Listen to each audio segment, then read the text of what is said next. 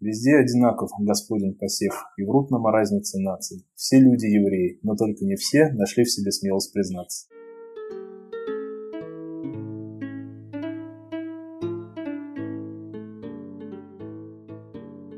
Привет, я Маша Задлер, и вы слушаете подкаст Кишмир Интухас. Подкаст, в котором мы пытаемся понять, что значит быть евреем. В третьем эпизоде вы узнаете, как устроена система образования в Израиле, чем израильские школы отличаются от российских и почему израильтяне предпочитают получать высшее образование в Европе или России. Слушайте нас на всех стриминговых платформах и оставляйте отзывы и оценки в приложениях. Для нас это очень важно. А все предложения о сотрудничестве можете написать нам на почту. Михаил Мурушиди работает заведующим отделением в одной из частных самарских клиник. В 14 лет он оставил прежнюю жизнь в России и переехал с родителями в Израиль. Мои родители уехали за год до меня в 99 году. 1999 году. Они уехали для того, чтобы, наверное, как многие репатрианты, попробовать что-то новое, открыть для себя что-то интересное. То есть не сказать, что ехали за лучшей жизнью, потому что на тот момент в России мы жили довольно-таки обеспеченно. Мы там не продавали жилье свое, чтобы уехать э, в Израиль. Родители просто уехали попробовать, и через год они меня пригласили с целью того, чтобы уже переехать туда на постоянное место жительства. Впоследствии я переехал туда в 2000 году, и я переехал в мае, и уже с сентября пошел в школу.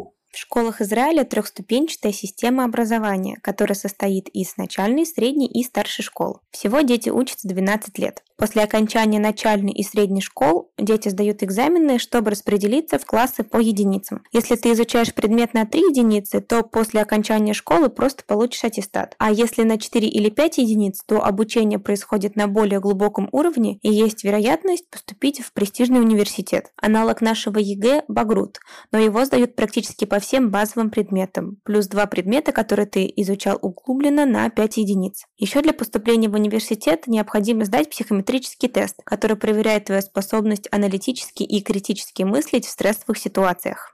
Вот мы пошли в эту школу в городе, где мы жили. Это город Раанана. Это очень такой интересный, чистый, красивый город, в котором на тот момент был мэром выходец из эм, э, ЮАР. И у него политика была приглашать очень много выходцев с ЮАР. Именно в этом городе они, так сказать, жили довольно-таки неплохо, у них были какие-то определенные льготы и так далее. В общем, очень много выходцев именно англоязычных было в этом городе, поэтому мне было в какой-то степени проще, потому что я мог поговорить по-английски, и, uh-huh. скажем так, русских там было очень мало. А почему этот город выбрали? Обычно там Хайфу, Аждот, где больше русских переезжают. А, на, вот именно по этому принципу выбрали. А, чтобы не переезжать туда, откуда уехали. Да, да, потому что хотелось именно попасть в какой-то более-менее город, скажем так, развитый плане каких-то отношений, чтобы я общался с новыми людьми, то есть переезжать из России в Россию как-то uh-huh. не очень хотел. И переехав туда, соответственно, вот я пошел в школу, у меня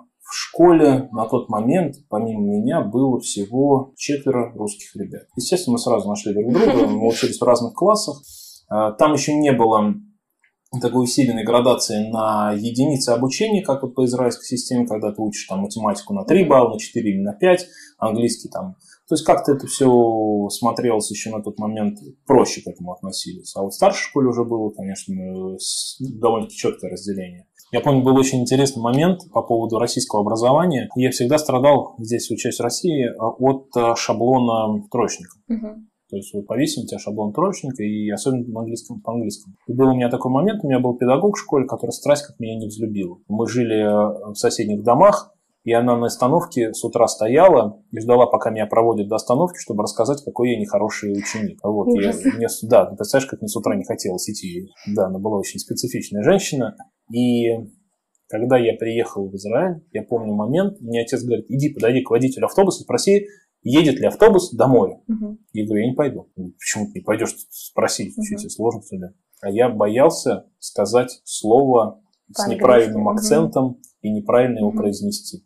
У меня был просто патологический страх. И в какой-то момент я понял, начал общаться и понял, что все ошибаются в словах.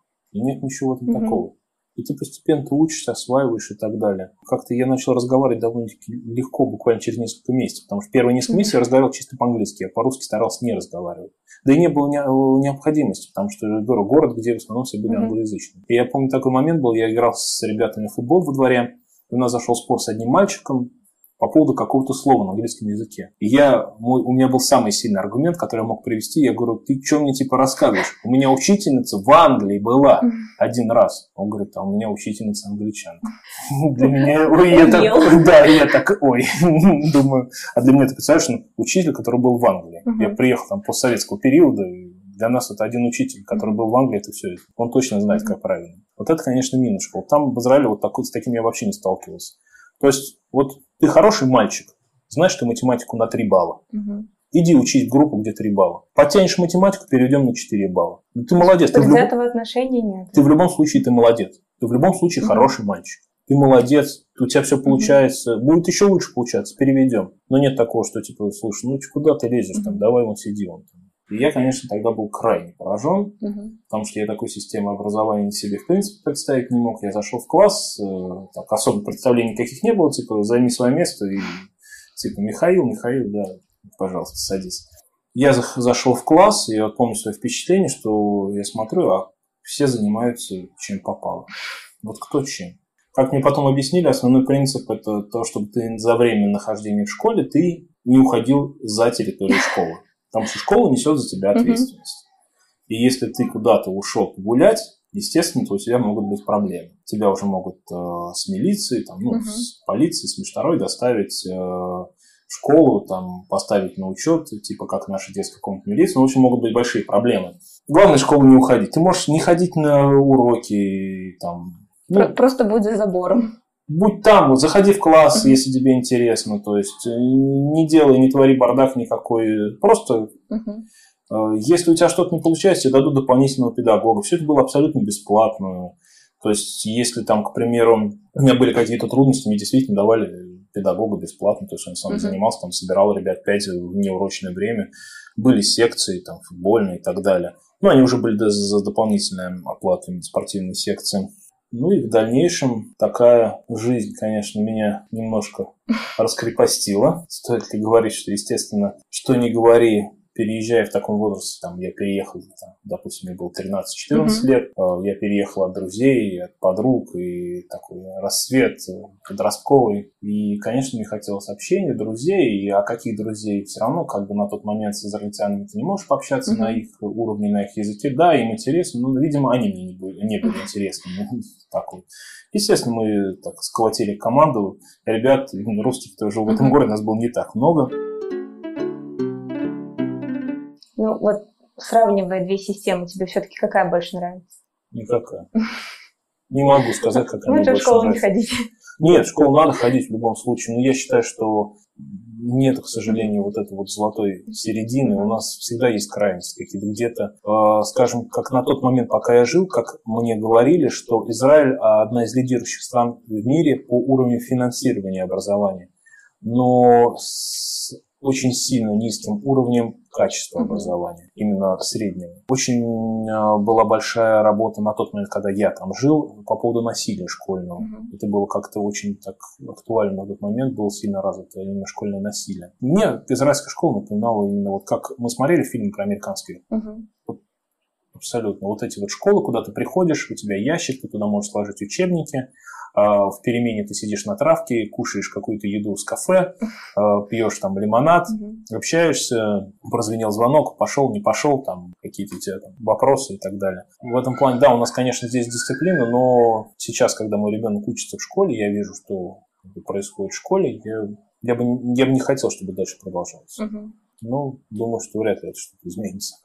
Альтернатив никаких нет. Не вижу. Наверное, только если частная школа. Многие репатрианты в старшей школе выбирают колледжи-интернаты с военным уклоном. В них можно не только учить обычную школьную программу, но и получить первичную профессию, а также почувствовать себя более самостоятельным. К тому же за хорошую учебу иногда дают стипендию и предоставляют возможность попасть в элитные армейские войска. Ну, в какой-то момент я понял, что надо уже как-то двигаться более серьезно, и я подал э, заявление нашел там рекламу э, в Хайфе, был как-то, точнее назвать, техникум военно-воздушных сил Израиля. Mm-hmm. Туда брали как старшая школа с возможностью продления контракта на обучение, получения первичной специальности, как после ну, российского ну, техникума.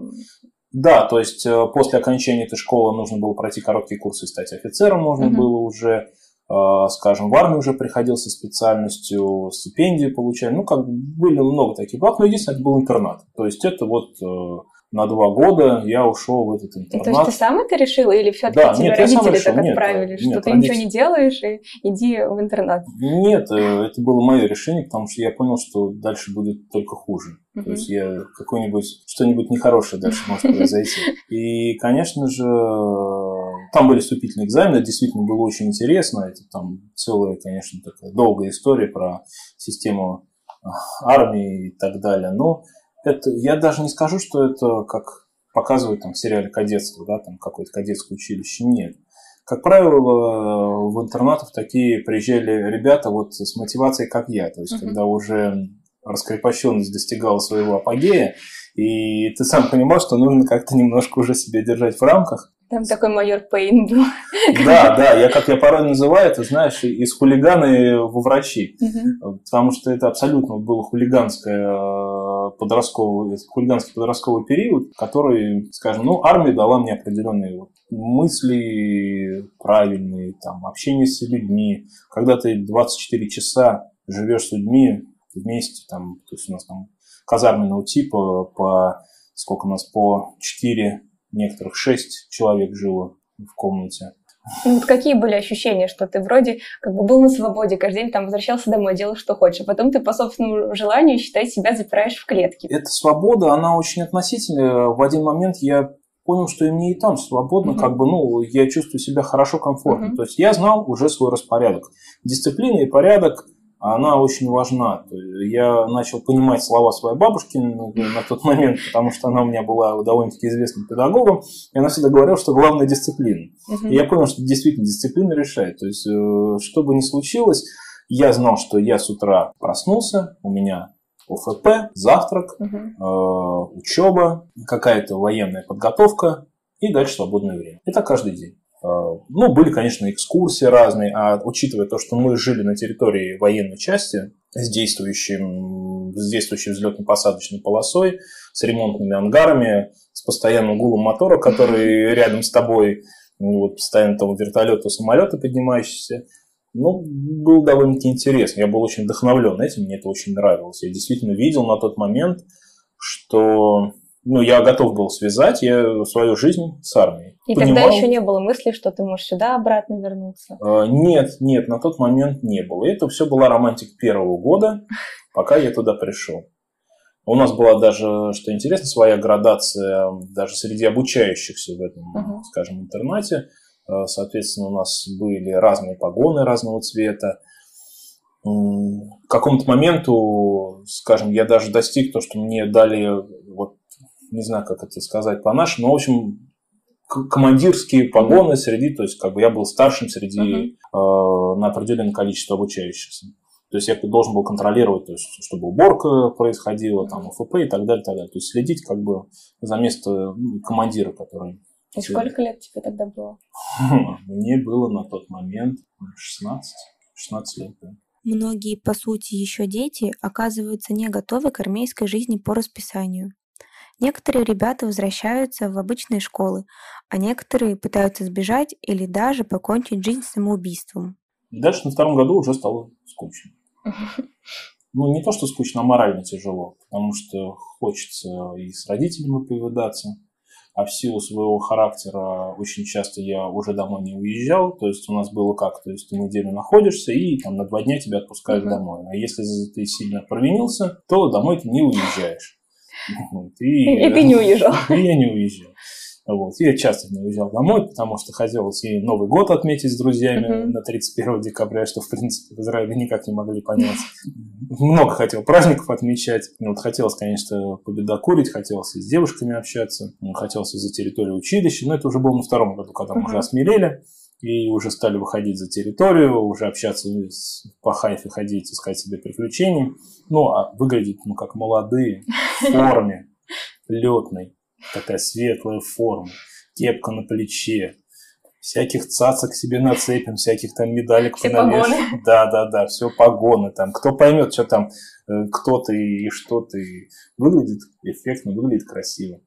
Ну и вот на тот момент у меня возникла мысль, что хочу стать врачом. Очень. Прям что-то мне после очередного просмотра, я с детства любил отечественный кинематограф, и после просмотра очередного фильма я страсть понял, что я хочу стать нейрохирургом. Вот, вот прям хочу нейрохирургом. Не знаю, мне понравилась нейрохирургия на тот а момент. А там какие-то курсы были или вот э, что там? Курсы...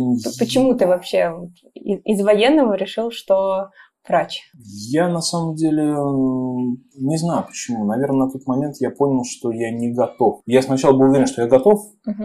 вот к этим рамкам, жить в рамках, то есть, что ты по команде там проснулся, встал, приехал и так далее. И вот через год я понял, что уже, наверное, не очень я хочу угу. такого на всю жизнь себе перспектив таких. И вот понравилась как бы медицина на тот момент. Я говорю, вдохновился абсолютно фильмом, просмотр фильма. Угу. Все банально. Какой не, не помнишь? Помню. Фильм назывался «Дорогой мой человек» угу. с Баталовым в главной роли. В Израиле довольно высокий порог входа в профессию врача. Во-первых, нужно сдать все багруты на отлично, а во-вторых, получить хороший психометрический тест. Многие пытаются сдать психометрию по несколько раз. К тому же образование в Израиле не из дешевых. Стоимость обучения за год начинается от 3000 долларов. Поэтому многие будущие врачи уезжают учиться в Европу, а потом возвращаются на родину. А, перспектив в Израиле у меня не было никаких. Во-первых, я был репатриант. Во-вторых, я учился в техническом э, учебном заведении, в котором не было ни биологии, ни химии. Угу. В-третьих, э, я не был самым э, старательным учеником. Да, не был самым старательным учеником. Скажем, я учился хорошо, но не вот чтобы прям вот отличником быть и так далее. А чтобы поступить в медицинский, во-первых, нужно иметь деньги, во-вторых, нужно быть отличником. То есть по уровню, скажем так, по уровню количества баллов по окончанию старшей школы, э, самое максимальное количество, которое набрать, это вот именно на врача. Да, там еще психометрический вот этот тест должен быть. Да, и плюс вот что на летчика, что на врача. Я так скажу, вот я с ребятами общаюсь, с кем мы тогда служили uh-huh. вместе. Из нашего курса нас было порядка 100 человек, летчиком стал только один. Все остальные бортмеханики, там ну, там, самолет хвосты заносить там, в аэропорту, угу. так вот по этой части. Ну, кто куда подался, кто-то в боевые части подался, там, кто-то погиб на угу. уже ну, в там, каких-то местных локальных стычках, потому что были ребята, которые страсть как хотели попасть в элитные войска, а так как у нас был контракт, там было очень сложно, этот контракт нужно было разорвать, и учитывая, что нужно было, чтобы в боевые войска попасть, нужно было разрешение родителей, я как-то раз заикнулся по поводу этого. Там, а если один ребенок в семье, то это вообще очень сложно. Угу. В дальнейшем стали узнавать, что и как, и приняли решение, что лучше всего было бы мне, конечно, учиться в России. Угу. Стал вопрос, это аттестат, главное. Что как, как поступить? Да? Как поступить, да, как поступить. К тому моменту я уже закончил 11 классов в Израиле. Угу. Там 12 Да, ну 11 угу. я закончил, а мне нужно было уже 12 и как бы время-то, получается, прошло. Здесь-то все мои одноклассники уже закончили. И мы поехали в Тель-Авив, в посольство. Я на тот момент увидел, что такое золотая молодежь. Там дети были, конечно, вообще. Э, я там в форме приехал своей, потому что одежды другой у меня не было на тот момент уже. Э, они так все смотрели, и видно было вот золотая молодежь. Угу. То есть мы пришли к директору, сидел такой очень крупный мужчина, я как сейчас его помню, у него на руках, я не знаю, было ни единого места, чтобы не было кольца какого-то крупного на пальце. Он прям очень выглядел очень дорого-богато. Отголоски 90-х. Очень, очень. И он как бы так очень корректно дал понять, что типа, ребята, ну вы понимаете, какие дети здесь учатся. Угу. Ну вы просто финансово не, не подтянете. Говорит, вот есть у вас там бабушка, педагог, езжайте к бабушке. Ну, вот. ну, мы с мамой, конечно, не то чтобы расстроились, но он молодец, в принципе, хорошо он подтолкнул и так далее. Ну, все, было принято решение мне переезжать. Но сначала один ты хотел, да, переехать? Или вы все вместе? Нет, ну хотел один. Я сначала хотел один, но тут возникла уже проблема, что уже родственники сказали, что зачем подростка, нам, пожилым людям, как бы за ним следить угу. надо. Ну, это, это уже такие, скажем, личностные отношения. Было принято решение переезжать. Ну, скажем так, э, родители, без, скажем, не то чтобы особо что-то потеряли, переехав, ничего такого. То есть для них это было более-менее спокойно. А, и я пошел опять в 11 класс. То есть, получается, год потерял? Да, я потерял год, я сдавал экзамены за предыдущие классы, угу. изучал за один год весь курс химии и биологии. И тут, конечно, отдать должное. Конечно, по уровню образования а, в России очень высокий уровень образования. Но все-таки дисциплина, она решает, как ты да, сам сказал. Ну и вообще, в принципе, учителя очень сильные. Угу. Я, я понимаю, что насколько, насколько учителям тяжело нашим, когда я занимался наедине там, с педагогом, да, а, обычным школьным педагогом, не каким-то институтским там и прочее, прочее, она, я понял, насколько они сильные изначально. И насколько их вот эта вот система не дает им нормально работать. Отношения детей, вот эта массовость mm-hmm. в классе, когда там по 35 человек, да, им просто тяжело, они просто не могут. В итоге Михаил поступил в Самарский государственный медицинский университет, но кое-что все равно пошло не по плану. Первый же день меня расстроили и сказали, что никаким нейрохирургом я никогда не стану. Почему? А я пришел на кафедру анатомии, то есть для студента, медика. Я уже одел халат, я уже себя считал врачом, uh-huh. в принципе. И чепчик одел все, я, меня уже можно было выпускать оперировать. И тут мы приходим на кафедру анатомии, мы видим труп. Для нас все, мы уже Просто что нам еще делать 6 лет? Ну вот, уже все, все, что можно, мы уже увидели. Не был такой педагог, я помню, еще пожилой профессор. Он сказал, ну, мы сидели на занятии, а я левша. Он сказал, ты левша? Я говорю, да, я левша. А ты кем хочешь стать? Я говорю, хирургом. Он говорит, нет, ты хирургом никогда не станешь. Я говорю, почему? Он говорит, вот я левша, и я хирургом не стал. Ну все, для я меня... тоже не стану, значит. Для меня мир рухнул. Ну, ты представляешь, ну, профессор мне говорит, что он хирургом не получился, потому что он левша. И тут я такой левша образовался. Ну, я, конечно, очень а сильно почему? Просто учить тяжело, что все зеркально или, или как? Ну, то, что ты стоишь не на той стороне во время операции. Я не знаю, что им руководил. На самом деле я все делал то же самое. Угу. Ну, вот я владел, я оперирую с двух рук, мне разницы угу. никакой нет, собственно. Ну, уже сейчас я даже не замечаю этого процесса. Именно что я там какой-то такой рукой. Не такой оперирую. Ну вот на тот момент это был для меня просто шоком. Я уже думал, что в институт можно уже дальше не ходить, в принципе. Не было мысли обратно вернуться опять в Израиль? А мысли такой не было. Я конкретно понимал, что я окончу медицинский вуз и приду к своей цели. И тем не менее, Миша до сих пор поддерживает связь с Израилем. Я общался с ребятами из Израиля, у нас были студенты иностранцы. Ну, так интересно было, знаешь, когда ты вроде бы ты здесь, а немножко контактируешь там. Было очень сложно в каком плане. За время, пока я там был, я же тоже оброс друзьями. А то, что мы жили вместе, вообще, uh-huh. это же вообще как бы так очень сильно объединяет. И тогда не было еще ни Инстаграма, ни Фейсбук-то, может быть, был, но он был не в таком uh-huh. формате у нас развит. Только ВКонтакте появился. Ты в каком году вернулся? В 2003, 2003 году и в четвертом поступил. Uh-huh. Я вот, я помню, что контакт вот только, только зарождался, да. И, соответственно, друзей никаких найти. Но ВКонтакте подобных не было возможности найти. Поэтому потом, вот, когда появился Facebook, и я всех нашел, кого хотел, это для меня было просто. Все фотки посмотрел. Бытует мнение, что российская медицина малоэффективна, и все настоящие профессионалы при первой возможности едут практиковаться за границу. Но у Михаила другая позиция. Сейчас стал модным, на самом деле, брать себе паспорт в надежде на то, что ты там приедешь, uh-huh. ты будешь лечиться, там, если что, какие-то болезни настанут. Может быть, не знаю.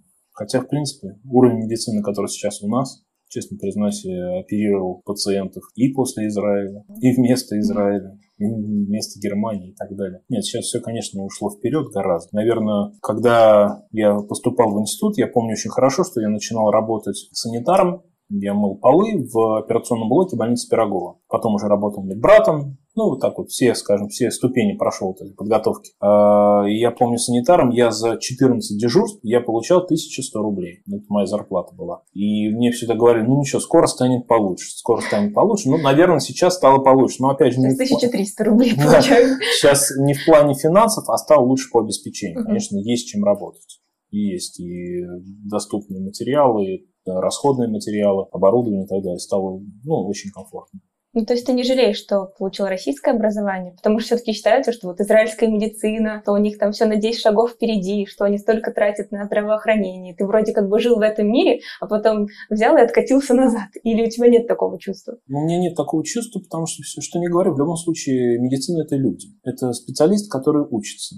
На тот момент большинство специалистов, которые я встречал э, в Израиле, у меня мама работала тогда в стоматологии, она вообще медсестра была, и, и на тот момент подтвердила диплом сестринский там в Израиле и работала в стоматологической поликлинике. И она мне рассказывала, я общался с докторами, они в основном все учились в Европе, потому что в Израиле действительно тяжело поступить. Uh-huh. Тяжело поступить, тяжело учиться. И они уезжали в Европу, получали образование там, возвращались, так как они нативные израильтяне, они довольно-таки хорошо uh-huh. обратно вливались в поток и работали. Но я, наверное, сказал, что все-таки качество зависит от того, как ты на последипломном образовании, когда ты, э, получив свой диплом врача, не садишься на работу, не зацикливаешься, то, что ты пришел в 8 и в 4 дня ты ушел домой, а то, что ты постоянно стремишься, едешь. С 2015 года из России в Израиль переехали почти 40 тысяч человек.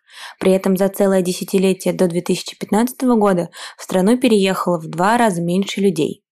Эти цифры сопоставимы с еврейской миграцией из Советской России эпохи застоя и начала перестройки. Пик эмиграции пришелся на 90-е годы. За это время страну покинуло почти 300 тысяч человек. Затем эмиграция пошла на спад, но сейчас говорят о новой волне.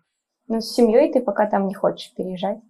я, мой паспорт сделать? Я на самом деле хотел это сделать, я хотел их отправить на лето туда угу. пожить. Вот, но тут возникла очень большая проблема, что оказывается, что жене моей паспорт не дадут вообще, если ей пять лет там надо прожить. А. Да, пять лет прожить я очень удивился, потому что раньше было как-то проще. Раньше не было таких да, раньше было гораздо проще, сейчас надо пять лет. Детям нужно генетический тест дать, но это как бы не проблема, и паспорт они mm-hmm. получат. А, потом, и вот, то есть она приедет туда и уедет, и по сути все это как бы аннулируется, не mm-hmm. имеет никакого смысла. Я-то думал, что если пожить там, допустим, месяца три, mm-hmm. то уже получит mm-hmm. паспорт.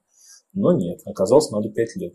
На пять лет я их отправить не готов смотря на себя со стороны, чему тебя научил Израиль? Смотря на себя со стороны, я, наверное, так скажу, я в Израиле жил в то время, когда шло мое становление, и я обрастал какими-то жизненными понятиями, позициями, взглядами. Вот именно в тот момент это все заложилось, и вот именно армейская служба как таковая мне э, заложила вот эти вот азы общения, дружбы, э, скажем так, принятия решений, чтобы понимать, не торопиться, обдумывать лишний раз. Потому что, как на иврите, когда не понимаешь что-то, сидишь себе, переводишь на русский, думаешь, вот лучше лишний раз подумать, прежде чем дать ответ. И, наверное, многом. Опять же, врачом я решил там стать. Это же тоже просто так ниоткуда не берется. Мне в этом плане, конечно, я нисколько не жалею, не сожалею. Мне было комфортно, мне было хорошо за всеми нюансами. Там было абсолютно все, и уличные драки, и все то же самое, что здесь. Угу. Вот абсолютно. Говорят, что там ничего такого не происходит, все происходит.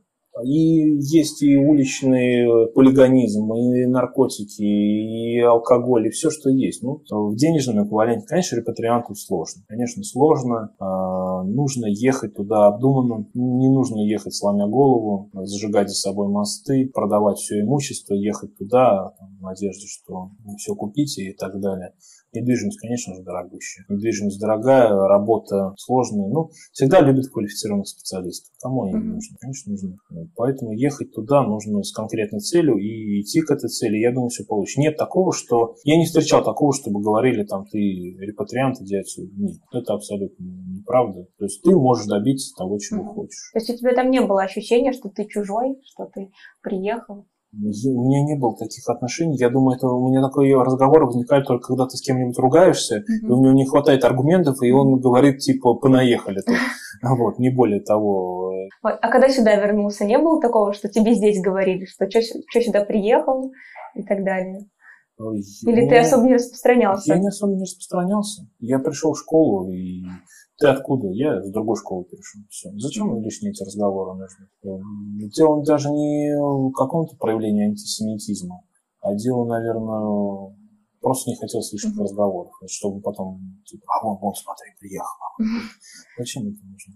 Нет никакого смысла. Я не особо не, не афишировал, не говорил, и не было необходимости, скажем так. А с антисемитизмом сталкивался или нет? Вообще ни разу. Не, ну, может быть, в разговоре бытовом кто-то там скажет какую-нибудь э, абсолютно заезженную что-нибудь про еврея. Ну, как анекдот больше. Да, да, да, больше как анекдот. Когда задаешь вопрос в лоб, человек уже начинает немножко... Думать, что сказал. Да, думать, что сказал, и думать, типа, да, да ладно, что ты, типа, эта шутка была там, не более того. Да не, ну я сам люблю про евреев пошутить. Господи, какой... Какой еврей не любит пошутить про евреев? Вот, это же на самом деле в этом нет ничего такого. Знаете, как помнишь, э, у Губермана четверостишие было. Везде одинаков Господин посев, и врут нам о разнице наций. Все люди евреи, но только не все нашли в себе смелость признаться.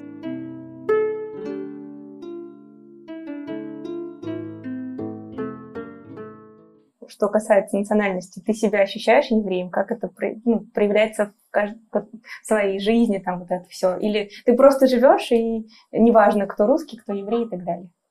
А, скажем так, я никогда не забываю, кто я. Угу. Вот. Я никогда не стесняюсь этого сказать.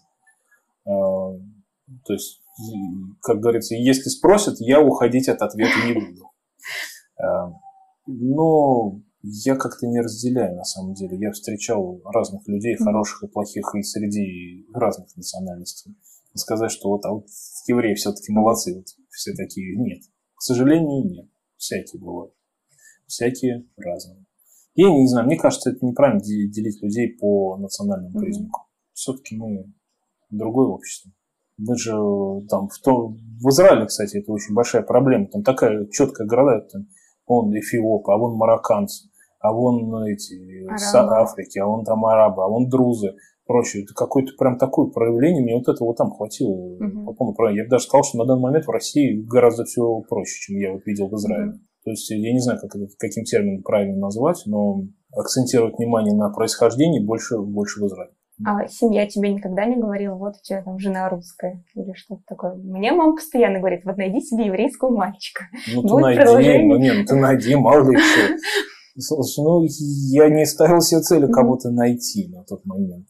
Э, у меня бабушка покойная, она, когда мы, я привел знакомить свою будущую жену с ними, она сказала, так, знаешь, украдкой, так, знаешь, осторожно сказала, а ты вообще знаешь, что мы евреи? То есть как будто это, я не знаю, это что-то... Да, да, да, то есть сейчас голова, вторая голова вылезет, и из подмышки, да, хвост, и рога, и так далее. Вот, нет, не было вообще не такого, у нас нет такого вопроса. Я сам-то не... Угу. То есть мама у меня еврейка, отец грек, и, соответственно, угу. очень сложно сказать. Не вижу смысла, что я думаю, что все-таки нужно найти хорошего человека, который будет уважать твою религию, будет уважать твои взгляды, тогда все будет хорошо. Да, конечно, многие э, религиозные люди, как бы я сталкивался, общался, когда они, конечно, вот именно без смешения кровей. Угу. Но я не придерживаюсь этого ультрарелигиозного взгляда. Я все-таки больше, наверное, человек светский. Вообще, что для тебя значит вот, быть евреем, ассоциировать себя с этой нацией? Что для меня значит? На самом деле, мне нравится история. Угу. Мне нравится история моей семьи. То есть, когда там я смотрю какие-то фотографии, когда мне рассказывают истории, которые передаются из уст в уста, там, про родственников, которые преодолевали какие-то трудности там, но поддерживали свое и так далее. Это же было все гораздо сложнее. Сейчас же все проще. Сейчас же, ну, я не знаю, ты боишься быть евреем только потому, что ты боишься быть uh-huh. евреем.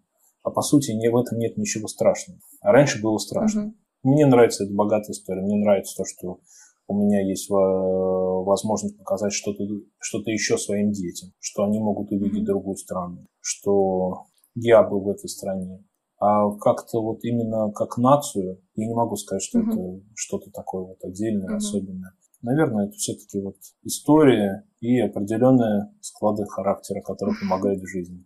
Что не говори, такие немножечко, наверное, анализировать это в крови. В итоге Михаил не стал нейрохирургом, как мечтал, зато сейчас работает заведующим урологическим отделением в престижной клинике. Он женат и воспитывает двоих детей. В общем, у Миши все хорошо.